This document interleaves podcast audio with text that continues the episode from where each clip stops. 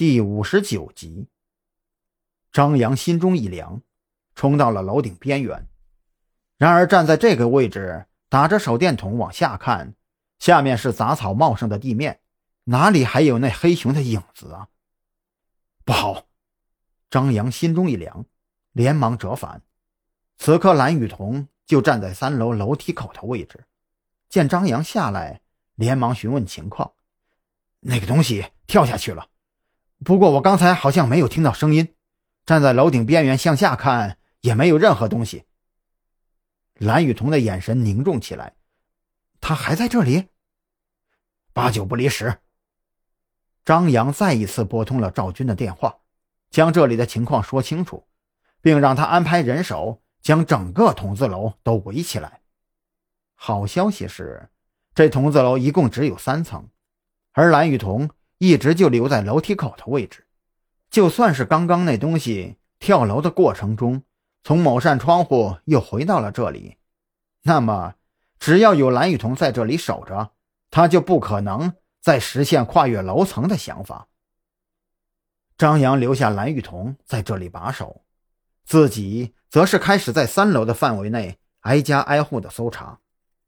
这三楼的房门大多都已经经不住岁月的侵蚀。而破烂不堪，这些房门几乎没有上锁的。当年从这里搬离的人呢，似乎是个个都没有想过要回来，留下的全都是空置的房子。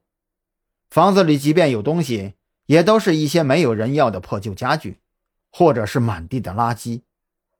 短短十几分钟，除了最尽头那户人家，张扬就已经把三楼转了个遍。电话那头。赵军也在一楼进行搜查。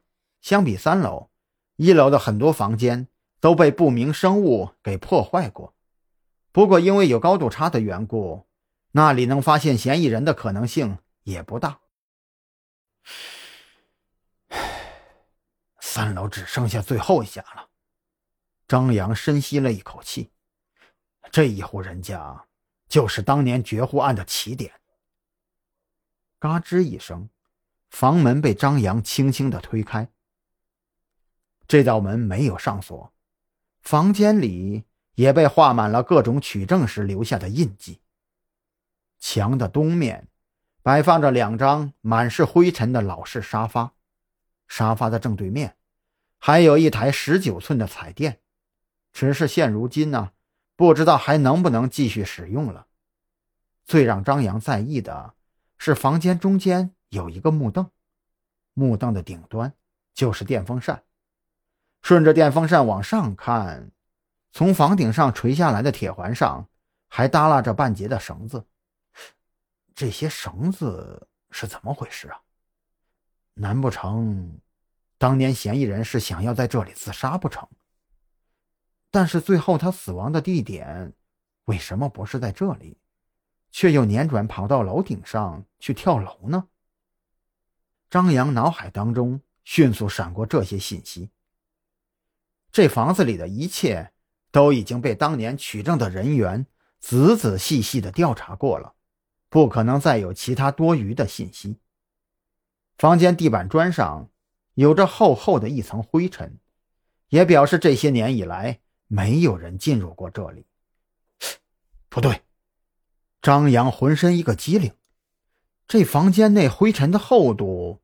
明显与他之前看过的其他几个房间不同，这里的灰尘显然更厚，而之前的几间房子地板上的灰尘要薄的很多。